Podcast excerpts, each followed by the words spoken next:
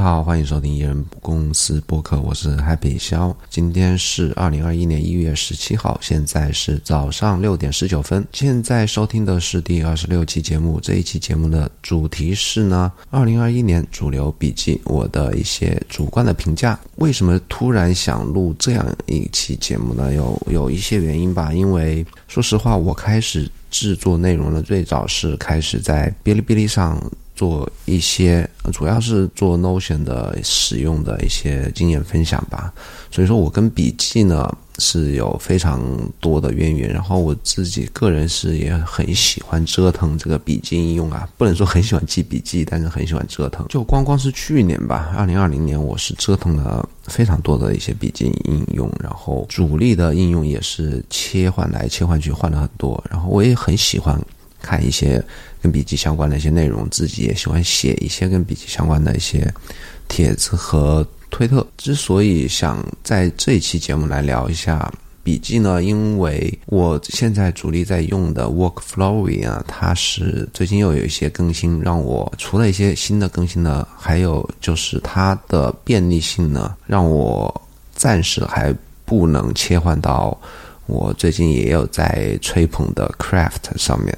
那跟大家也来聊一下原因，顺便也介绍一下现在市面上主流的一些笔记应用，我的使用经验和一些我非常主观的一些评价。那首首先呢是 Workflowy，Workflowy 呢它是一个基于纯文本的。为什么说基于纯文本呢？它导出的话是导出可以导出一个 text file file 的，就是一个纯文本文件。它是进入一个一个纯文本的一个 App，它在前端可能渲染了吧。然后它的特点是非常快速纯文本。然后它它其实是一个 Outliner，它是一个无限层级的一个大纲的应用，是可以免费去使用它的。那如果说你是免注册之后一个免费账号呢，你可以有一千个一千个 Node 吧。它所谓的 Node 就是一个节点 一个点，但是你可以通过推荐别人来注册呢，是可以每次注册一个可以增加五百个吧？啊，其实你这里我不不鼓励也不推荐大家去这样做啊，但是你是可以去弄一些弄一些免费注册。免费提供免费那种随机邮箱的那种网站呢，你是可以去在上面多注册一些。然后我我是啊，我这样说很这样说很不好啊，但我是是通过这种方法，我是注册的。其实你用不到很多的那种空间呢，我是注册的是足够用了。但是其实我也是不停在来回切换应用吧。如果我是真的有一天我觉得这个东西我是完全离不开了，我是愿意付费的。到后面也可以讲，我其实付费付费过很多。App 最近呢，它有一些新的更新，是让我更加的离不开它了。首先，它是放出了暗黑模式啊，就 Dark Mode。Dark Mode 的话，其实 workflow 呢，它是一个可以在 Web 端使用的一个 App。那既然大家知道，如果在 Web 端可以使用的话，其实你可以像 Chrome 的 Extension 里面，你可以是对它的 CSS 进去进行更改的。但是其他的 App，像 Windows App 啊和 Mac 啊 App 啊或 iOS App，它是没有这个 Chrome 的 Extension 可以用的。所以说，那暗黑模式又是如此重要。之前它是放在 Workflowy 是放在付费的一个功能里面，然后我不知道它什么时候突然就可以，我我是偶尔。上个礼拜偶然一次机会呢，我是到 setting 里面去看，然后发现它是可以切换到暗黑模式。然后它去年底的啊，去年底去年下半年呢，它的它的 CEO 或者 founder 吧，他是变得非常激进的来增添一下新功能。那甚至我们在 workflow 的 Slack channel 里面，就很多人说，可能 maybe 下半年开始的几个月时间，Workflowy 团队增加的新功能呢，是比它前面几年的总和加起来还要多啊。比方说，他推出了跟那个 Roam Research 一样的。啊，双中括号和双括号，那分别针对的是链接到其他的 node 和 mirror。所谓的 mirror 就是跟 Roam Research 的 embedded 一样的功能，就是把其他的 node 可以镜像过来，可以同步的修改。那最近还推出了 embedded，就是嵌入推特和嵌入 YouTube 啊视频。那嵌入推特呢？其实这两个功能对我都非常重要。有时候记笔记的话，别人嵌入别人推文或者引用别人一个推文的的次数都几率都非常高。然后嵌入 YouTube 呢，也可以让我在 Workflow 里面嵌入 YouTube，然后边看边记笔记。我现在有很多次，很多那种需要边看 YouTube 边记笔记的啊时候的这种场景还是挺多的。所以说，最近添加这些功能呢，包括接下来我还讲，就是两周前、三周前把它推推出了添加照片的功能，就是你本地的照片，你可以直接拖进去，它可以在里面显示出来。之前是没有的啊，那这个会增加的它服务器成本。我相信这个增添加照片和文件功能不久之后呢，等它稳定之后，它应该是会放到付费的功能里面去。然后我是每个礼拜我设置了一个重复的提醒在 to do is 里面，我设置礼拜六我是手动备份它，因为自动备份功能它是有的，它是一个付费功能，但是我每个礼拜备份一下也，因为我觉得也不是什么。很烦的事情，这里强调一下，因为它是一个纯文本文件，我大概用到现在好像十兆的大小都没有。你想一下，我我真的在里面写了非常非常多的字，包括一些复制粘贴的一些文字，就这样重度用了大概一年吧，我可能才八兆九兆，反正非常小的一个文件，因为它里面只有文字、文字、文档啊，是一个。纯文本的一个东西，然后它是一个全平台 Web 端 App，什么都可以用啊，各种 Windows 啊什么的。它，然后它在最强大的地方是，当你使用 Chrome 的时候，它有一个死忠用户吧，他写了一个叫做 F W F X 的这样一个插件，它这样一个插件可以使啊，让你自定义很多快捷键，快速跳转到某些 Node 呀，还有很多反正。很 geek 的一些使用，当然我是用不到啊。我而且我很多绝大百分之百分之六十以上的时候都没有在 Chrome 里面用。我在 Chrome 里面用的时间呢，只有当我在公司里使用公司的笔记本的时候才会使用到 Chrome 来用 Workflow。它的不足之处呢，这个是我它。根深蒂固，不可以改善，也不可不可能更改的。它不太适合写文章，因为它是一个大纲应用，是一个 outline。然后它的导出功能是比较弱的。你想里面如果想写一个简单的帖子，写是可以写的，比方它你可以写标题，然后缩进，这些功能都是有，比方说 highlight 啊，啊 highlight 是没有，你可以加粗啊什么。呃，简单的写是可以写，但是你想把它复制粘贴出去呢，它的整个格式是有点乱七八糟的，然后它也不能导出到什么 Markdown 格式啊，反正它就是不太适合写文章。那如果我使用 Workflow 来记笔记的话，我是需要搭配一个。需要搭配一个专门写用来写文章的一个 app。目前我是搭配 i i a writer。待会说到 craft 的时候，我可以聊啊。其实 craft 是可以在里面写文章，也可以记笔记。但是但是 workflow 也太好了，因为它全平台。然后我特别喜欢它，离不开它的一个功能就是它的 daily notes 啊特别强大。它其实是没有一个啊官方说我这个用怎么用来写 daily notes 应该怎么怎么用，它是我自己啊我自己发明的啊，因为我它有一个 templates 功能。Template 这功能，比方说你建了一个你觉得挺好的一个格式的一个 Note，你 Note 里面缩进啊，在这个主 Note 里面缩进了很多小 Note，你可以把它新直接把它啊设置成为一个 Template，然后每次点一下那个 Template 的按钮了，它就复制出一个跟你这个主 Note 一样的一个东西。那我其实用这个就用来做我的 Daily Note，就特别的方便，因为我新建的一个 Template 新建一个出来，我整个 Daily Note 一个大纲之后呢，我只需要把这个。Note 主 note 的标题或者说这个 note 的名字啊，我把它改成啊，我只用写一个 today，我甚至连斜杠都不需要啊，我只要写一个英语的 today 或者中文的今天，然后按一下 table 键，这个 workflow 有非常强大的地方就在这边。当 然不能说它非常强大吧，我觉得很多应用都有这个功能啊，叫日期功，快速添加日期功能。我就把它的主标题变成日期。好，接下来的就是它比较便利的地方出来了。你可以收收藏一个设置啊，收藏一个搜索。我可以收藏 today，如果你敲 today 的话，搜出来就是我今天的所有，包含我今天日期的，就日历上的今天啊，不是说。我现在的今天到明天就变成昨天了，就是日历上的今天。比方说今天是一月十七号，它就会，你如果搜索 today 的话，它是会把所有包含一月十七号的 node 全部搜出来，哪怕是你十天前写的一个啊，二零二一年一月十七号，它也是可以把这个 node 搜出来的。然后奇妙的地方就是你可以收藏这个收藏这个搜索，然后就会发生什么事情呢？就在左菜单的时候，你收藏一个搜 today，你可以。任意时候快速跳转到你今天的 daily note，而而不需要你怎么样，不需要你说，我到今天一月十七号我就收藏一个一月十七号的 note，到了一月十八号呢，我要把 一月十七号的 note 我把它取消收藏，然后再来收藏一个一月十八号的 note，或者说我只是每次需要跳回到我的 daily note 的时候，我在。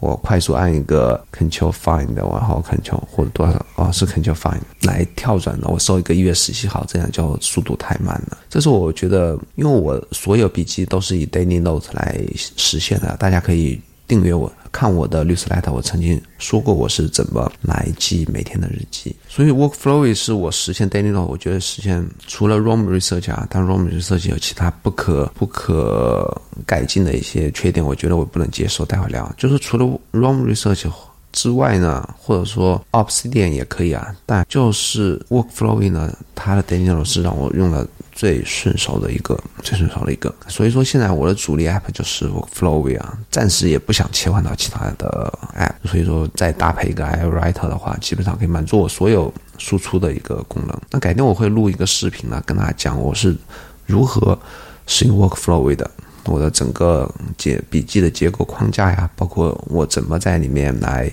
输入输出等等吧。接下来我就按时间顺序聊，时时间顺序聊一下。我使用过的时间顺序啊，聊一下所有今年呢，截止今年为止这些主力的一些笔记应用。那首先是 Evernote，所有有过一年两年以上呃喜欢记笔记或研究笔记的经验的人来说呢，Evernote 就绝对是一个啊不可逃避的，就是躲不过去或者就是永都会用到的一个，都会知道的一个笔记，因为它。至今啊，依然是笔记界它市场占有率是最高的，可以称它为王者也不为过啊。那如果其实到现在它也不光是国际版或者说中文版呢，那如果你不想折腾只用一个 app 的话，你选它是肯定不会错的，因为它基本上所有笔记跟笔记相关的一些功能它都是有，包括它现在有一些支持 Markdown。这当然，它 Markdown 实现怎么样，我们也进去看啊。它有非常强大的全文搜索，包括你的 OCR 搜索、你的 PDF 啊或者照片的搜索都是可以做到的。然后全平台，它最厉害的地方就是很对于很多人也特别需要的功能。当然对我是不需要啊，我不太需要这个功能。就是它抓网页的能力呢，至今啊是依然是最强大的。这句话呢，我相信应该没有人可以反驳我这样一个。啊，虽然是主观的观点啊，但是他抓网页能力是特别强大，几乎能抓的 网页，别的家抓不了了，他可以抓，他可以抓的，别家不一定能够抓。然后他不好的地方呢，我是用过，我我也是付费用过，maybe 几个月吧。当然那个时候我不太用手去记一些自己的笔记啊，那个时候用法其实就是记一些需要记下来的一些东西，然后再记抓一些网页。我相信跟很多人用法一样啊。但是啊，我觉得它的缺点就是它比较老派。它整个编辑器呢，那现在是编辑器是长什么样？我没看过了。整个编辑器就比较像那传统的 Windows 的 Word 的那种感觉。然后它特别臃肿啊，它现在整个的结构啊，包括它功能太多之后呢，就找不到它一个主要的一个卖点是什么，我就感觉不到了。然后它的整个交互呢，那整个的 UI 的。那种给人的感觉呢，就非常的 Win 九五的那种感觉，老的 Windows 的那种感觉。所以说，印象笔记吧，还是我至今我觉得我对它评价就是依然是笔记的王者啊，王者。后来就接下来就用开始用 iPhone 之后，我就开始啊用 Bear，就是熊啊 B E A 啊，Bear 到现在呢，其实它依然很活跃啊。然后它订阅的费用非常便宜，大概一百块钱出头人民币一年。它的特点是非常优雅、非常简洁，然后以 Markdown 啊为卖点的出道，然后非常适合以写作为主要用途的用户吧，可以在里面写写文章、写文档都可以啊。然后它是我我对它评价就是它是。iPhone 上或者苹果的自带的 Notes 这样或者叫做备忘录这样一个 App 的一个增强版，它有点是很漂亮，可以 Mark down，啊，也有很多主题啊，它非常多主题。然后它是一个原生的 App，什么叫原生 App？就是用 Swift 写的，之前可能 Object C 啊，然后现在 Swift 来写的，它是一个基于苹果系统创造的一个苹果的语言创造的一个 App，所以说它有很多苹果自带的一些特性啊，或者交互的动画等等吧。然后它非常快速，可以保持保存在本地或者 iCloud 的各个平台之间的同步，当然同步功能是付费的。缺点呢，就是我曾经用贝尔也用过几个月时间啊，在里面写了很多。它的缺点是，我不知道它为什么会这么坚持它的这个缺点，因为它不是一个所见即所得的一个显示的一个 App，就说你那些 Markdown 的语法呢，它是会高亮出来，然后那语法那些标记呢，它是会显示在你的文本里面。比方说你加粗，它会显示前后两个星号。你要加一个链接，我不知道链接它现在外部链接它会不会已经改进了？它以前是一个是存在链接都会存在在文本里面，包括你的标题的前面会有两个井号等等吧。啊，我觉得这些高亮语法你完全没有必要显示出来。别人之所以要把文字变成标题，把文字加粗变斜体高亮，是因为人们想看到这样的一个文本。你为什么不把别人想看到的东西显出来显示出来？哦，当然它它会显示啊。会显示，会显示，但是它还是把那些语法放在前后。我相信他这么做的原因呢，是因为，比方说我要加出一个词，我在前面后加了双星号呢，词是加粗了，他把星号留在那边的意义呢，我相信他可能是就觉得，就说我如果想取消加粗的话，我不需要去用鼠标去来做一个菜单跳的一个选择，而是我只用把那些星号。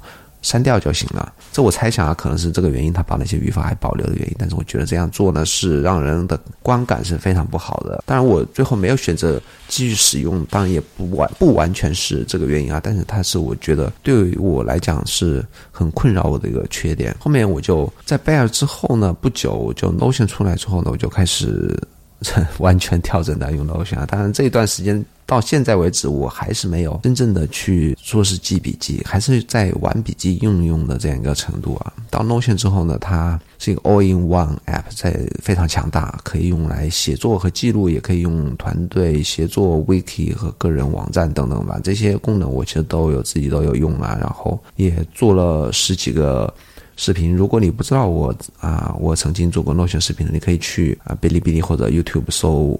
Notion，然后搜我的名字 Happy 笑，你就会看到我很做过很多 Notion 相关的一些使用的一些介绍的一些视频。那它的优点呢是它非常的漂亮，非常优雅，然后它全平台功能是非常非常强大，特别是它的表格 Database。表格之间的功能，包括它整个文本的格式是特别的丰富，几乎你能够想到的文本的格式它都是有，然后实现的非常的快速。它是用一个可以用全键盘来操作啊，比如它斜杠可以跳出你得选那些选择的一些菜单，包括你用快捷键，包括你用 Markdown 都是可以啊，非常灵活。然后它使用的方式也非常灵活，你可以完全用自己的想法来构建自己的一个笔记的这样一个小王国吧，或者说。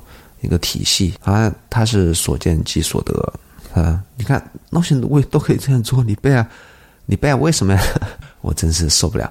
然后呢，可以互相协作啊，都互相协作，就是说，你可以跟别人同时编辑一个文档，或者给别人权限，给别人 comment 的权限，给别人看权限，等等等等吧，要分享到互联网等等等等，非常非常强大。然后它缺点呢？它是一个 Web App。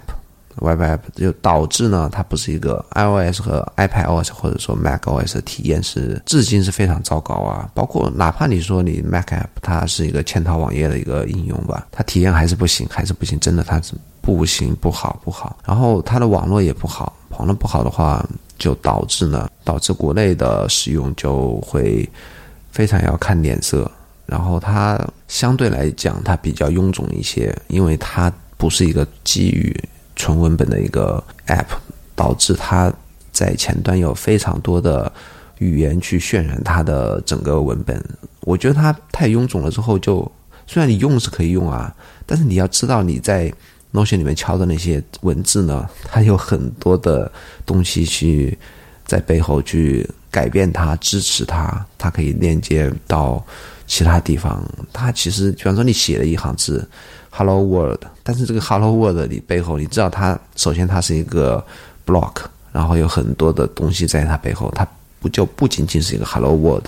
我不知道我这样表达 啊，听众能不能理解啊？或者说我表达是不是有问题啊？但我知道我在里面敲了一行字的话，在 Notion 里面这一行字呢，它其实就不只是这一行字了，它也代表非常多的东西。那这种感觉给我就不是特别好啊，就不不纯粹，就好比我，就这种感觉吧，给我不纯粹、不简单这种感觉，就是比较臃肿的那种感觉。那 Notion 使用过不久呢，那非常现在非常争议非常大的一个应用呢，也是带来迄今为止带来最多新鲜理念的一个应用呢，叫 Roam Research，它就出来了。它不能说出来吧，它最早。一八年，它虽然比 Note 要晚一点点吧，但是它出来的也比较早。但是它开始慢慢进入人们视野呢，是在还是在二零二。一九年底、二零年初的样子吧。那 ROM Research 是我迄今为止花钱和花时间最多的一个 app。怎么怎么讲呢？因为我是曾经非常支持过它，也曾经比较沉迷过它，因为它带来的一些新的概念，是我我也非常感谢它。我是从 ROM Research 开始呢，是真正的是喜欢去给我看过的东西记笔记，比方文章、书、视频、播客等等呢。开始记笔记是完全是从 ROM Research 开始，在 Notion 的时候其实都没有完全的。开始记录一些自己的想法或者一些笔记吧。那真正我开始记笔记是从 r o m i s e a r c h 开始，然后也曾经因为 Daily Note 和 Backlink 就是双向链这些功能吧，感到非常激动。当时。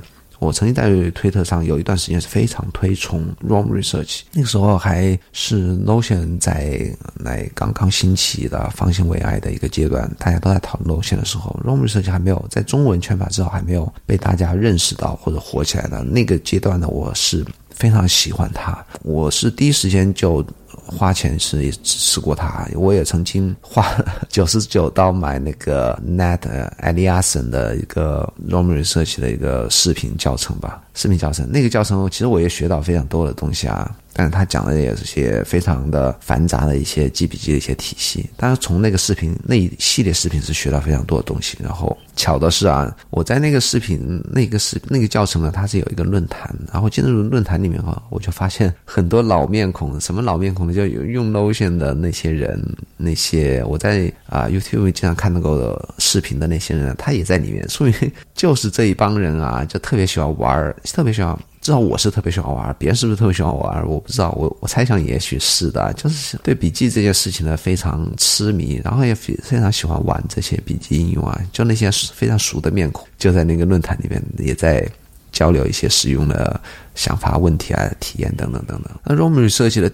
优点呢，它其实是一个颠覆式的啊，我我我这样说绝对不为过，它是一个颠覆式的笔记的使用体验。当然，它不是读原创啊，它原创是那个 Tidly Wiki。Tidly Wiki 的话，我在呃推特也是介绍过很多次，包括我也推荐过一个使用 Tidly Wiki 的中文的一个大佬吧，Jerry。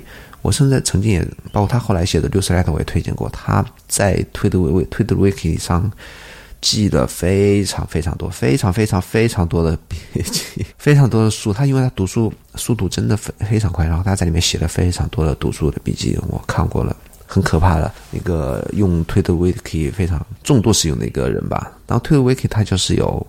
双向链的功能，当然 Roam Research 是继承了 t o d o Wiki 的双向链工程，把它发扬光大。然后它有一个 Daily Notes 是它完全独创的。它 Daily Notes 我觉得就是这样一个概念呢，我是完全接受，至今是非常认可，完全接受。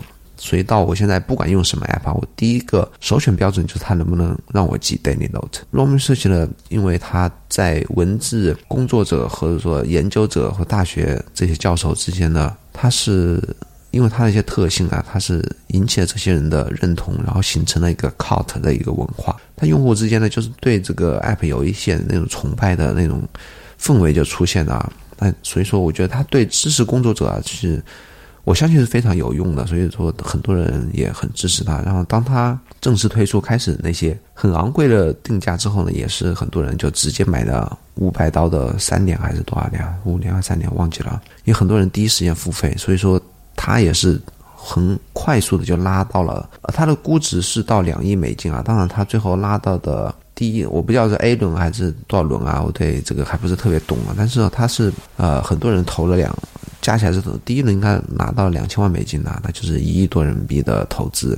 那投资人里面包括还有，我这有 Tim Ferriss，还有一些硅谷的一些比较知名的投资的 VC 吧。我个人认为呢，两亿美金也不高也不低吧，但是我觉得。Roam Research 有些东西我不太喜欢，那 maybe 它可能以后会变得更好，也可能在我看来，也可能是截止目前为止是它的顶峰，也说不定啊。它缺点就是它还是一个 Web App，它没有客户端。它虽然说那个 Corner，它的创始人他说他现在首要任务就是出一个客户端啊，不管是 iOS App 还是 Android。安卓 App，但是它截止目前为止是一个 Web App。它的，我相信它要出客户端的话，它那个三段式的三段式的体验呢，其实也不太好啊。它引以为傲的就是 Sidebar，Sidebar 就是说你可以在左边右边同时开两份文档，你可以左边记关于右边的一些，左右两边你可以都可以同时记啊。比方说你在写文章的时候，右边你可以跳一些，打开一些你跟这篇文章相关的一些。呃，之前记的笔记，你可以就在左边来写，这是它一个初衷吧。然后，但是呢，这就导致了它整个的界面呢就变得，我觉得个人觉得啊，就是有点，首先它是不好看，然后变得有一些复杂，使用变得复杂。它的 UI 我感觉是非常不本能。它左边是一个 folder，它其实它不太推崇 folder，但是它左边还是可以有 folder，中间是你的记 daily note，右边是一个 sidebar 你可以打开的，然后它。是的确需要你需要花大量的时间去学习它的基本用法。有了基本用法之后呢，它引以为傲的是它的整个 community，它的社区是不断的开发出新的用法，包括它的 query。看 query 的话，我到现在都我一直想说花一点花一点时间去好好学习它的 query，但是我到现在是呃有非常重的畏难情绪不去学它，因为它的 query 实在是太强大了。然后。就不断的有人就开发出新的 query 的用法，把那个 query 的格式写的，就像我让我非常头痛的高中数学或者高等数学那种公式一样的写的很很大一串，然后逻辑呢，我相信我看懂是可以看懂啊，它就逻辑就变得 像一个高考的数学题一样，就可以把它弄得非常的复杂，然后就不断的有人。开发出新的应用，我怎么这样用它，那样用它？我这样记笔记，那样用笔记笔，这样用 metadata，我的啊 什么 Zettelkasten，我什么 Smart Note，就不断的有人出新的用法，你就让你我到底什么时候是一个纸啊？当然我可以，我就固执己见，就说好，我就我就现在这样用的顺手，就这样用。但是呢？你能够用 r o m Research 来记笔记，我相信你就是对笔记是有一点点兴趣爱好或者有一点追求的人。就当你不断的摄取，不断有新的东西出来之后，你就不断会去花时间去看，然后就想会想，哎，这样子用是不是比我现在用要好一些？这就像一个无底洞一样，像一个黑洞一样，就不断的要蚕食、侵蚀你的注意力啊，然后你会花时间在上面。我。不能说它是一个缺点吧，它就是一个，就是我感觉是一个无底洞，然后就整个社群就非常狂热，在非常狂热的在做的这样一件事情上面，这个上我不能接受。但我最要最主要不能接受还是它的排序啊，第一个它是一个 Web App，第二个它的 UI 非常的我非常不喜欢，这是为什么我把它暂时搁浅，然后跳转到 Workflow 的原因吧。所以说，我那我当我开始用 Workflow 的时候，我就觉得。OK，它这个就是我完全需要的东西，非常快速的记笔记，非常纯文本。在我的文字，我知道我敲入进去之后，它可能还是有一些渲染在前面啊，但是它非常的快速。然后我知道我敲的东西，它就是基本上就是我敲的东西在那边。那 Workflow 是我从。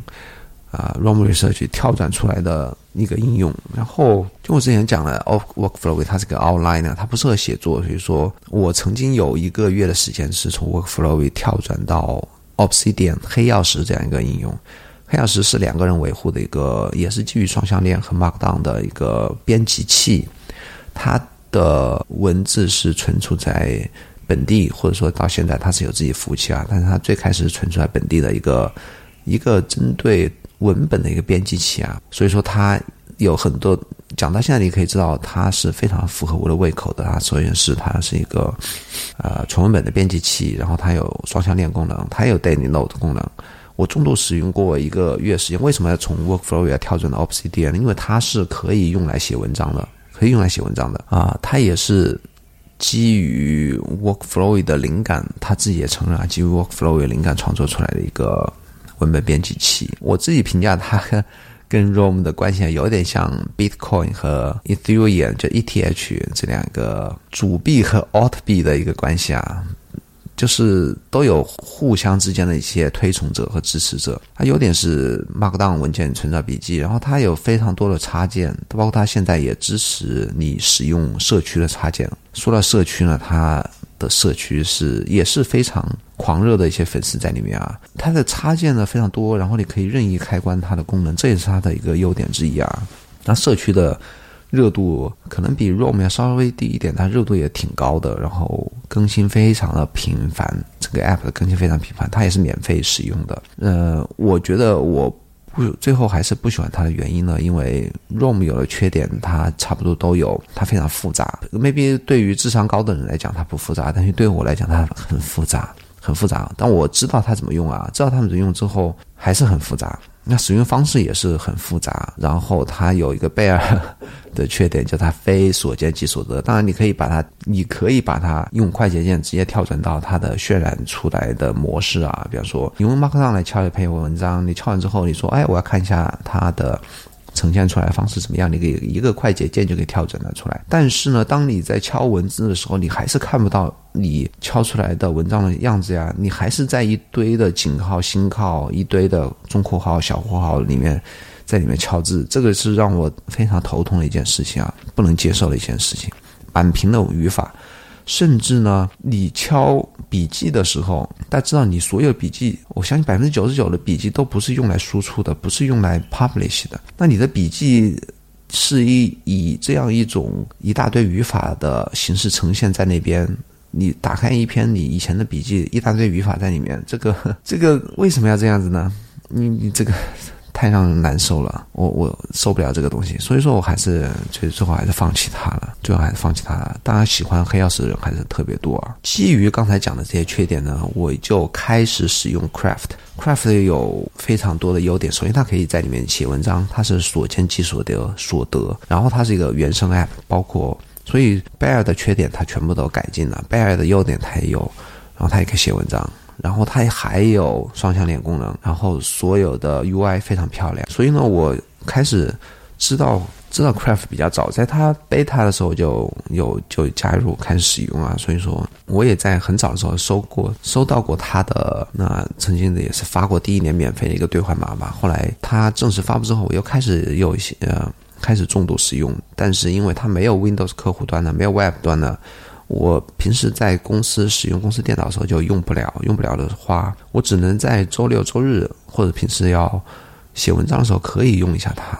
那所以这个原因，之所以这个原因呢，我还不能完全迁徙啊，但是我对它也特别感兴趣，所以说我跟他的一些一些团队吧也有一些交流啊。当然后来也是帮助他们翻译了他他的。中文版的一些文档，包括它的现在商店版本的描述，大家可以去 iOS App 或者 Mac App 看 Craft 的它的中文描述。商店呢，在 iOS Store 和 Mac App Store 的中文描述是我翻译的啊，大家可以看一下，可能翻译翻译的不太好啊。但是它是迄今为止呢，如果我只有我可以完全只使用苹果系统的话，我 maybe 我我会是愿意切换到它上面，但是它的。现在相对于 Workflow 还有一个我不太能接受的地方，它就是它还没有 Daily Notes。当然它很快啊，它已经说了它很快会出 Daily Notes，但目前为止还是没有。所以说呢，这是我暂时还不太愿意完全切换到它的原因。再加上它只能我周末的时候用，所以说我会给它一个呃观察期了。但是目前为止我还是使用 Workflow 的。那 Craft 我还是啊，maybe 以后会完全切换到它上面来。那这个就是我迄今为止啊，兜兜转转又从 ROM 设计到黑曜石到 Craft，又回到 Workflow 这样一个过程啊。其他的为什么我标题是？主流笔记呢？那其他其实一些一些笔记我也是都有用过啊，包括像我都非常快速的可以跟大家来点评一下。比方说苹果自带的备忘录啊 Note 啊，它是在 iOS 十四之前呢，它都是有它的一个纹理，它就是它的背景是一个礼物的这样一个背景，这是我不喜欢它的地方，也是我不用它的地方。当然它。是一个非常简单简陋的一个 app 啊，这是我对它一个评价。然后我还用 Draft，Draft 的话，其实我它可以用来记笔记，但是它是我现在一个主力的一个快速录入的一个功能的一个 App，它是我放在放在我的手机 iPhone 的 Dock 栏的四个 App 之一啊，所以说你可以看出来它对我的重要性有多高啊！但是它不能，至少我没有用它用来用它来记笔记。那我是有它的 Pro 的 Pro 的功能，就是说我可以添加 Workspace。其实 Workspace 它也可以用来给你相当于它的一个笔记的一个分类吧。甚至我啊 Draft 它现在也出了它的。Backlinks backlinks 的功能，所以它也可以用来做一个双向链。但是呢，它现它我是没有用它来做主力的笔记，也没这个想法吧。OneNote 其实我用 OneNote 更早，是比 Evernote 更早。OneNote 它其实喜欢的人他都喜欢，比方它是一个，你可以把它当做一个白板来用啊，你在任意地方敲笔记。然后它支持的格式都很多，它也是全平台同步，Web 也可以用，背景又强大，微软的，然后它。但是我之所以，呃，最开始没有很长时间使用它，因为它的同步功能我觉得还是不好，有时候就会很慢。比方说你在不同平台之间敲的，但是我据说现在同步是秒同步了。但是我在数年前呢，三年前吧，至少同步是一个非常大的问题在。然后接下来是 Notability，Notability 哦，我是也是用的比较早，但是它。最开始出来就是可能它一个卖点就是用 Apple Pencil 吧，所以我对它也没有完全重度使用过。包括 Good Notes、Notability 和 Good Notes 讨论的人比较多，因为学生用它比较多，比方说在课堂上记笔记啊，或者画一些简单的简图啊等等吧。Maybe 学生对它的需要比较多，但是我对画图和手写的需要基本上没有。后面我还在。比较重度使用的一个笔记的应用呢是 Liquid Text 水，我就不翻译中文了。Liquid Text，它是现在 Mac 和 iOS 端，包括 iOS 都有的一个阅读，让你阅读 PDF，同时在 PDF 上记笔记、标记，用 iPad Pen 照也好。或者旁边有一张纸可以让大家记笔记。它这种方式呢，我觉得是当我在读书的时候，读 PDF 的书，特别是需要记笔记那些书的时候，我是需要用它的。我也一直在用啊。有时候，当然现在读书，我大部分是在 Kindle 上读，但是有些书我觉得啊，非常需要我来不停的在旁边记笔记的时候，会用来用它。那跟它相对应的一个国产的一个 App 呢，我相信口碑比 Liquid Text 要更好的一个 App。叫做 Margin Note 啊，我相信大家都听到过，也使用过，甚至啊，我周围人呢，我知道人呢，用只要有用 对 PDF 编辑器或者对 PDF 要来在 PDF 上记笔记的这样一些群体来讲呢，基本上我知道的啊，百分之八十以上都是用的 Margin Note。但我个人个人的偏好是尽量不要用国产的软件。当然，原因我就这里就不多说了。还有一个笔记 App 是我想尝试，但是没有尝试，叫做 Agenda。Agenda 是包括 Agenda 和 Agenda 对应的一个同样理念的一个 App，叫 Note Plan。Note Plan 它现在是出到第三代了。这这两个 App 它的卖点是什么呢？就是以日记以以基于日历的一个笔记，就是他的笔记的分类就是以。日期来分类的，比方说你今天就可以在今天记笔记。所以说，Agenda 和 Note Plan 我都一直想尝试啊。我 Agenda 我是尝试过，Note Plan 没尝试过，但是它就是完全强调以日期为基准的。那这个对我来讲，no Daily Note 是重要，但是你完全是基于一个日期来存所有笔记呢？这个呃，我还要商榷一下。再加上它是没有其他 Web 端，也没有其他平台的 App，所以说我也只是。浅尝辄止啊，那还有一些可以用来记笔记，但实际上是写作 app 的，比方说 Ulysses 和我们它对应的我们国人写的 M Web，M Web 是付费用了啊。这里我之前说我不买国产软件，其实我还是 M Web 我还是付费买过，当然后来现在是转订阅还是怎么样，我就没有再买了。Ulysses 我也是买断过。后来转订阅，然后第一第一年免费，好吧，我花了很多钱吧，但最后还是没有用它们。嗯，Ulysses 的话，它可以用来记笔记，但毕竟它是一个写作 app 啊。包括 M Web，M Web 的话，这里聊一下，它我是佩挺佩服它作者的。我不知道大家知不知道，M Web 它的作者是一个非科班出身的，我记得没记错的话，他是好像是好像是读了一个中专就出来打工，然后自学写程序这样一个。野生程序员吧，然后我非常佩服，也是基于他这样一些背景吧，我我对这个 app 非常支持。然后他现在也有一个小家庭，我忘记在哪边看过他的一些自己的介绍了。所以大家如果有对 Ulysses 这样一个写作软写作软件有需要的话，M App 是我觉得是可以完全替代掉 Ulysses，大家也可以去支持一下这个国产软件。那这期节目节目就到这边，基本上。能聊到的就都聊到了。以后如果有些新的、更好的 App 出来的话，我也会去尝试，然后跟大家去。重点介绍一下这些新的 App。那感谢收听这期节目，也欢迎来我的 blog happy 肖点 com 来阅读我每天都会写的关于效率创作的文章。我还有一份每周三发送的 newsletter，你也可以在我的网站看到链接。喜欢我的节目的话，请帮我在苹果播客点击订阅并五星好评。我的 email 邮箱是 happy at hey dot com at hey 就是 h e y 点 c o m。那咱们下礼拜再见，拜拜。